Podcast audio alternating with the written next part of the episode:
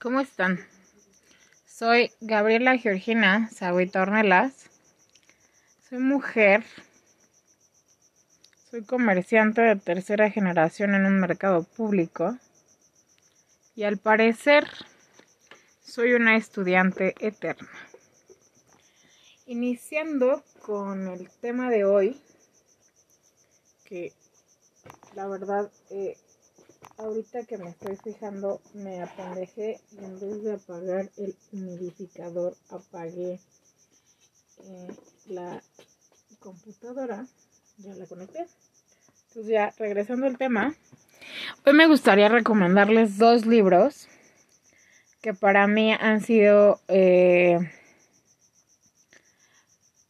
parte de un proceso muy complicado desde hace algunos años si han escuchado alguno de los episodios anteriores, sabrán que eh, tengo ansiedad generalizada. Y al tener ansiedad generalizada, pues hay muchos factores que hacen que estas cosas detonen. Una de ellas, por supuesto, es las rupturas amorosas. Entonces, el primer libro, los dos son de la misma autora, que se llama Amalia Andrade. La verdad, el primero lo compré porque pensé que era una novela de estas juveniles, porque se llama así. Uno siempre cambia al amor de su vida y entre paréntesis dice, por otro amor o por otra vida. Y el segundo, también de la misma autora, cosas que piensas cuando te muerdes las uñas.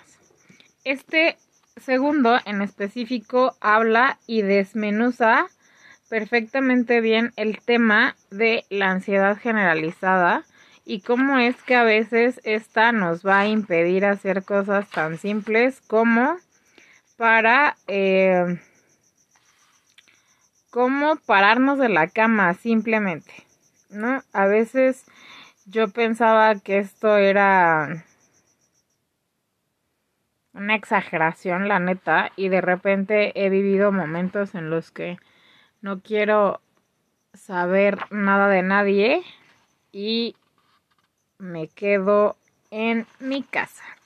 Y si puedo cancelar planes, que justo es lo que dice en algunas cosas, este, lo hago pero sin miramientos, o sea, si me siento mal y puedo cancelar cosas, lo hago y entonces es aquí cuando a veces me saca un poco de onda que hay una cierto una, un grupo de personas que conocen esta parte de mi existencia y que a veces les parece como súper relajado este cancelarme a la mera hora o yo ya estoy como me pasó hace algún tiempo que quedamos en desayunar y no llegó.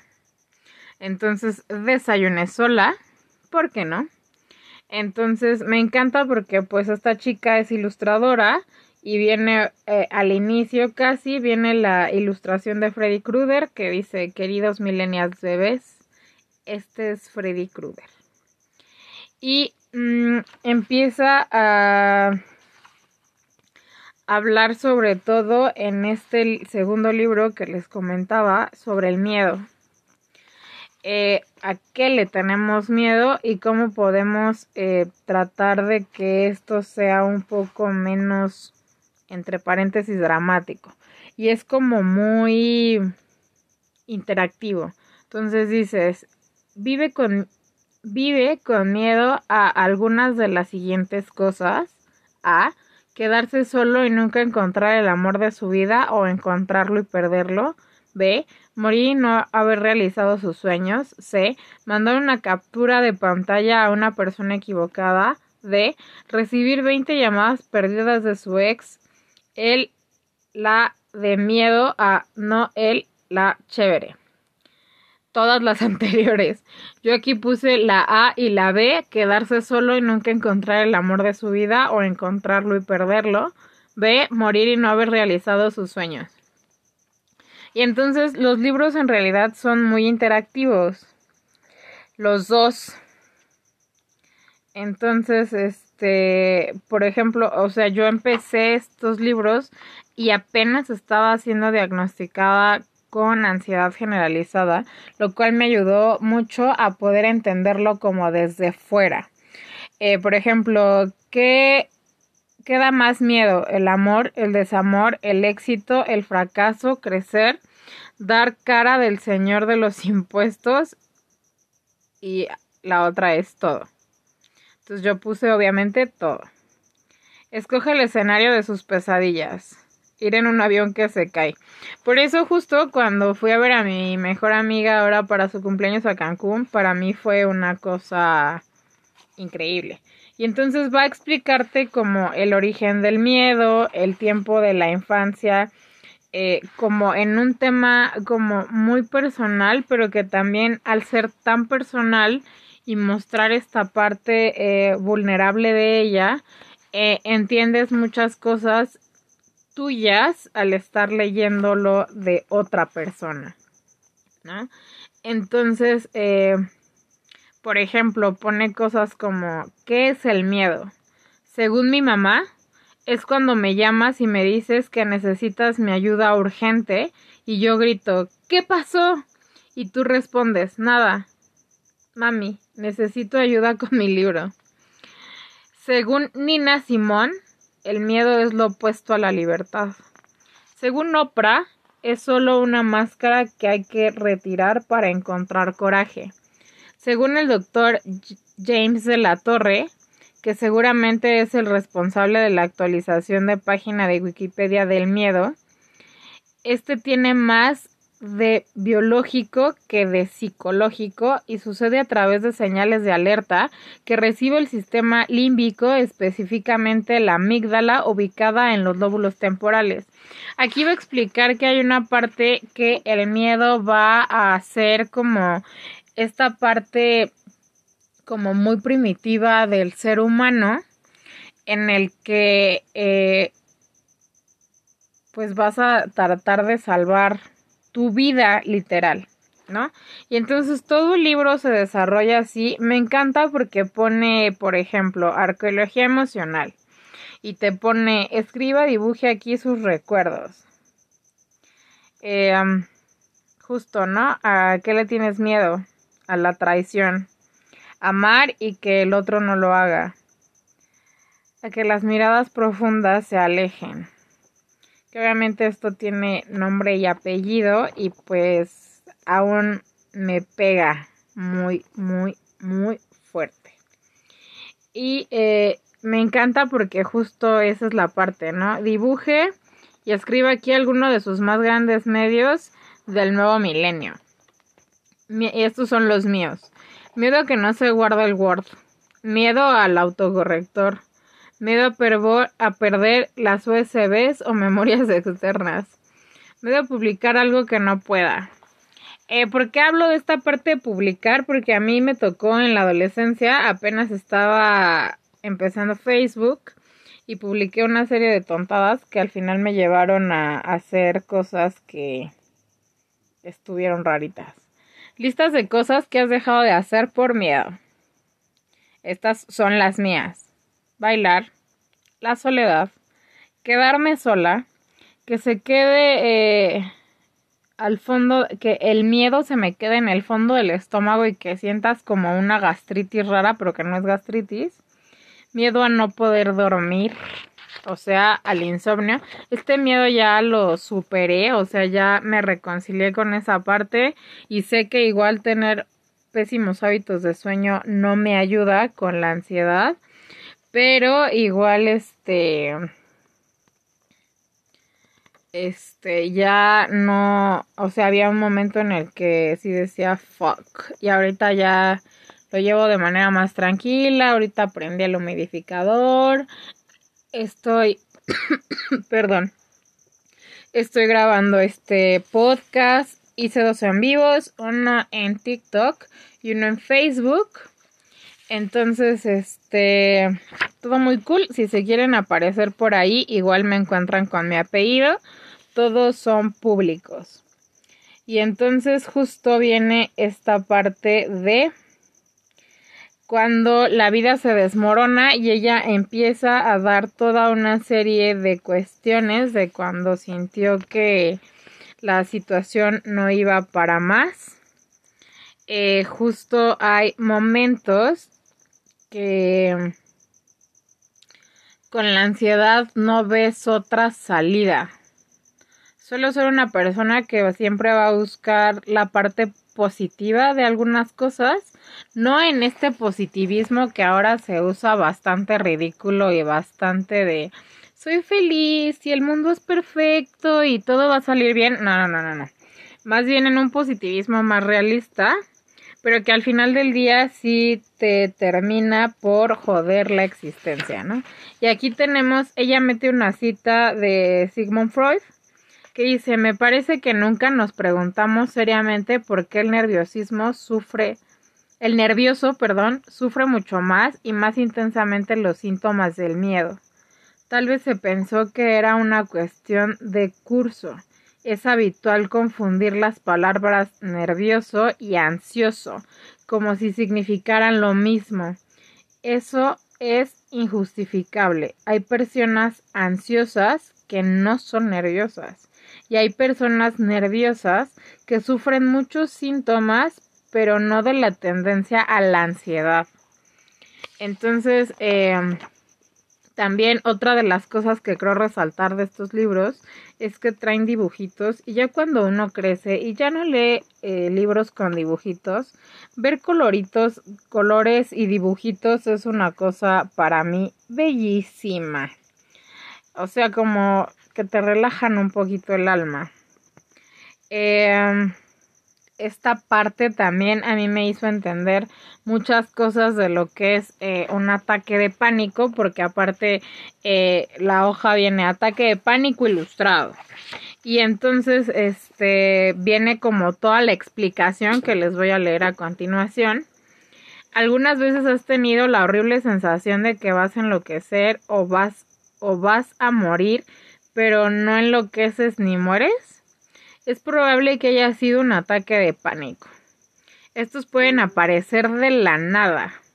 Ejemplo, mientras estás tomando una selfie en medio de un estado ansioso, mientras padeces la turbulencia en un avión, pueden tener diferentes niveles de intensidad y diferentes síntomas, síntomas, perdón, dependiendo de quién lo sufre, pero todos los que lo hemos padecido podemos responder de manera unánime que son un flagelo más espantoso que se puede experimentar.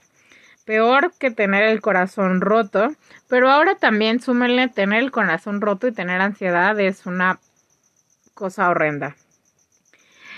Peor que estar coqueteando con alguien por chat por mil años y que justo cuando muestra interés le roban el celular. Peor que se le muera la mamá. Mentiras, no hay nada peor que se muera la mamá. Un ataque de pánico es la aparición súbita de miedo intenso o de malestar intenso que alcanza su máxima expresión en minutos y durante este tiempo se producen cuatro o más de los siguientes síntomas palpitaciones, golpeteos del corazón, aceleración de la frecuencia cardíaca. Eso lo sientes pero de inmediato. Sudoración, temblor o sacudidas también.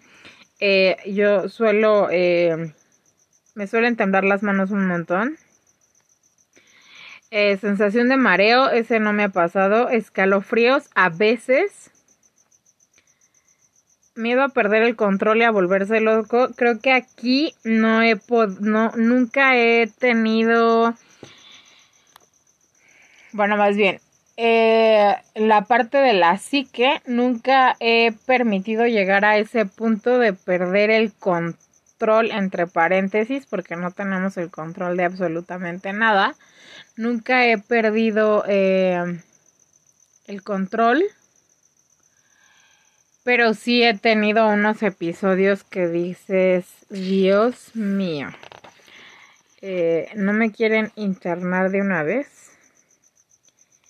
Pero justo este libro habla sobre muchas cosas de una manera bien tranquila, de una manera bien cool, por ejemplo, te propone que le pongas nombre a tu ansiedad. Yo hasta el momento no le había puesto nombre. Y justo cuando estaba pensando en esto, pensé como en un ente mágico, un chaneque o una cosa de estas. Entonces, este, justo no sabía por qué no le había puesto nombre a mi ansiedad. Si suelo ponerle nombre a un montón de cosas, como por ejemplo mi rodilla izquierda, que es mi rodilla chafa, que se llama Roxy, desde hace muchos años. Del otro libro que se llama Uno siempre cambia el amor de su vida, un corazón roto con un curita en medio, por otro amor o por otra vida. Eh, este libro eh, eh, empieza justo con un antes de comenzar a leer este libro, como les comento, son como interactivos y así. Este libro es apto para gente que tiene el corazón roto porque el amor de su vida se fue tiene el corazón roto porque dejó ir al amor de su vida y ahora está arrepentido. Nació con el corazón roto. Está en proceso de duelo por la muerte de su perro, gato o boa constrictor. Se peleó para siempre con su mejor amigo o amiga. Se rompió el corazón. En el momento en el que yo hice esto, puse se peleó para siempre con su mejor amiga o amigo. Ya me reconcilié, todo cool. Pero pues sí, se me rompió el corazón. Justo suelo hacer esto mucho. Y del otro lado dice, falleció alguien a quien amaba con el alma.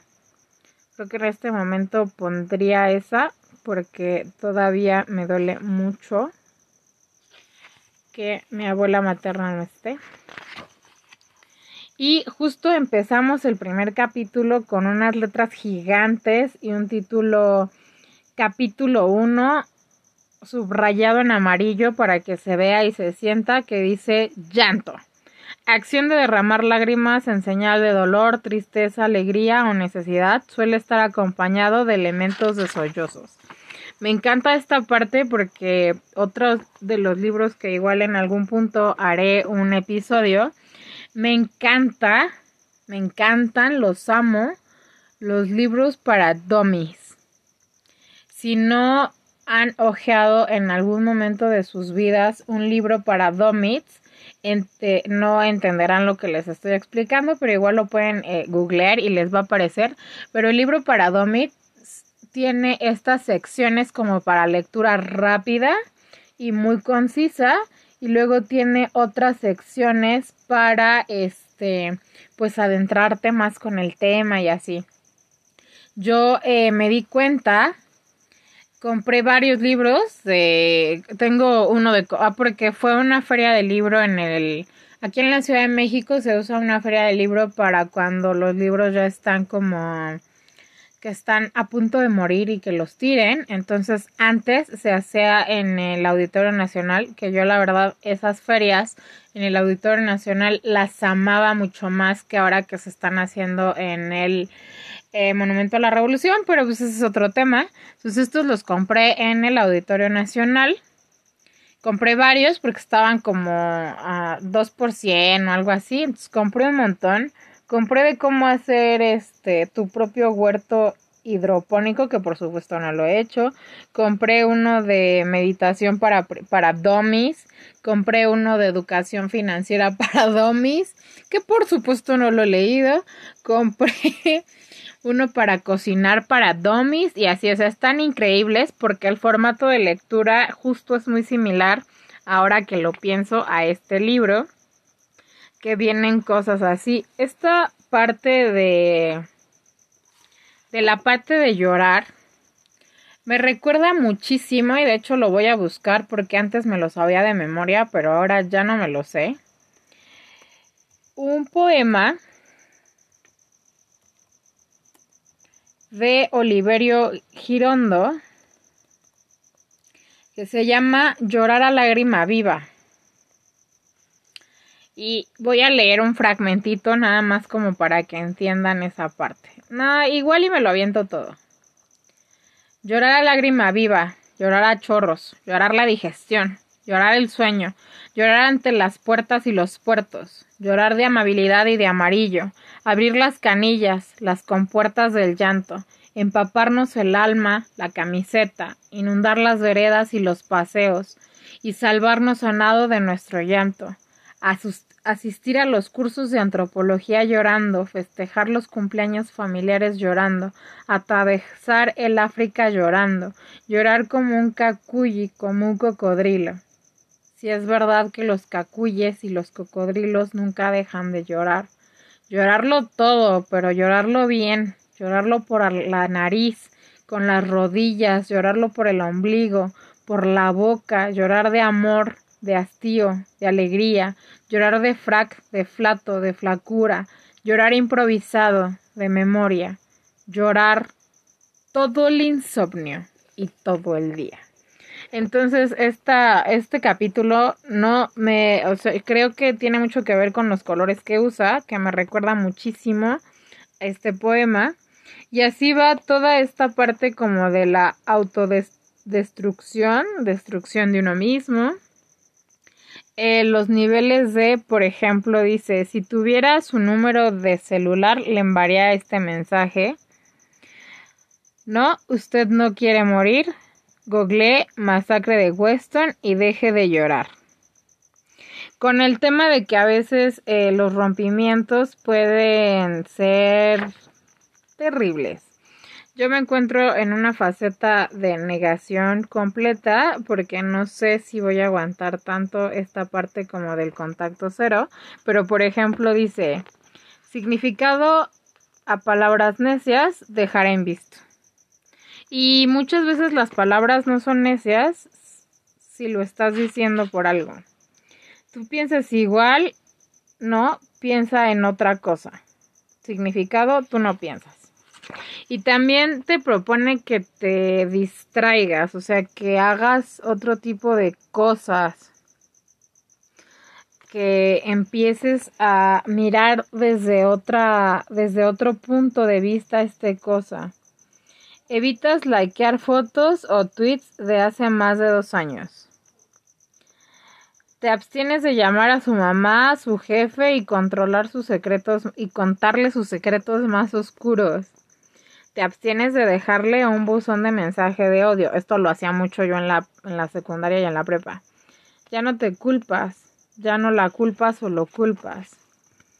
Eh, estoy, todavía no llego ahí, pero en esas estamos. Entonces, creo que son dos libros bien interesantes. Otra cosa que me encanta es que viene un, una cosita aquí que dice mapa cromático del duelo en mi cuerpo. Y entonces está el de ella como en, en cómo lo puedes hacer y está el tuyo en cómo lo puedes hacer. Y vienen eh, diferentes circulitos y dice uno, Rabia que revive a su antojo. Felicidad. Amor propio, donde comienza la sanación. Imposibilidad de parar de pensar en alguien. Bóvedas de los buenos recuerdos. Lugar donde habita la tristeza. Recaída, emocional o física. Mecánica para viajar en el tiempo. Nostalgia, nostalgia sexual Sentirse irremediablemente solo. Resiliencia. Y entonces me encanta porque viene eh, el monito este y le puedes poner esas cosas y entonces vas viendo cómo estás. Un poco como el meme que se está haciendo súper viral de Lilo y Stitch de su nivel de odio es este muy grande, algo así. Eh, Reinvención de uno mismo, acción de morir en vida y volver a nacer, autorregeneración emocional positiva. En esas estoy. Eh, todavía no puedo cantar victoria porque hay, hay cosas que todavía no suelto, pero justo creo que eso es lo importante de encontrar este tipo de libros que si bien no te van a no te van a evitar que vayas al psiquiatra o al psicólogo, pueden ser un buen complemento para mirar las cosas desde otro lado y no tampoco juzgarte tan duramente. en el sentido de repetir esta frase que suele ser muy común cuando tienes ah, eh, ansiedad generalizada, no me lo merezco. Em, me acuerdo también mucho de una canción de Natalia Laforcade eh, antes de antes de hasta la raíz que se llama Azul, que en una parte dice tengo miedo que el tiempo venga y me coma. Tengo miedo que me veas desnuda y te des la vuelta. Entonces van como todo de la mano y al final del día creo que todo suma. Obviamente yo este, leí estos libros hace un tiempo, los estoy retomando ahora que eh, siento que no estoy encontrando como mi lugar en el mundo. Y este y también estoy retomando otras lecturas que me mandó mi psiquiatra y también estoy en un proceso eh, medicado desde hace ya un tiempo porque eh, estas situaciones mentales pueden desencadenar en cosas mucho más graves después. Entonces, hagámonos cargo de estas situaciones y sobre todo, no seamos tan duros con nosotros mismos. No seamos tan... Juzguémonos menos, seamos menos autocríticos. Y muchas gracias por estar aquí, por escucharme. Eh, te espero en el próximo episodio. Espero que te puedas suscribir para que este espacio pueda ir creciendo cada día un poquito más. Eh, ya son siete temporadas, igual te puedes aventar los capítulos anteriores, que los hice más de manera empírica, vas a ir viendo el cambio entre capítulo y capítulo. Y eh, recordarte también que no estás sola, no estás solo y que cuando tienes ansiedad a veces te piden que tengas como un mantra en mente muy eh, claro. Y mi mantra por el momento es, todo va a estar bien. ¿Cómo? No sé, cuándo tampoco, pero todo va a estar bien. Entonces, este, te prometo que todo va a estar bien. Mi abuela decía que un dolor chico quita un grande y ahora entiendo mucho más esa idea de un dolor chico quita un grande. Entonces, muchas gracias por escucharme y te espero en el siguiente episodio, que probablemente esta semana salgan tres. Entonces te espero por allá. Suscríbete por Spotify. Eh, checa las demás redes sociales y pues caminemos a ver qué sucede con este espacio que nació en pandemia y que me a mí en lo particular me ayuda muchísimo. Muchas gracias. De verdad, muchísimas gracias. Gracias por tomarte el tiempo de escuchar y nos vemos en el próximo episodio.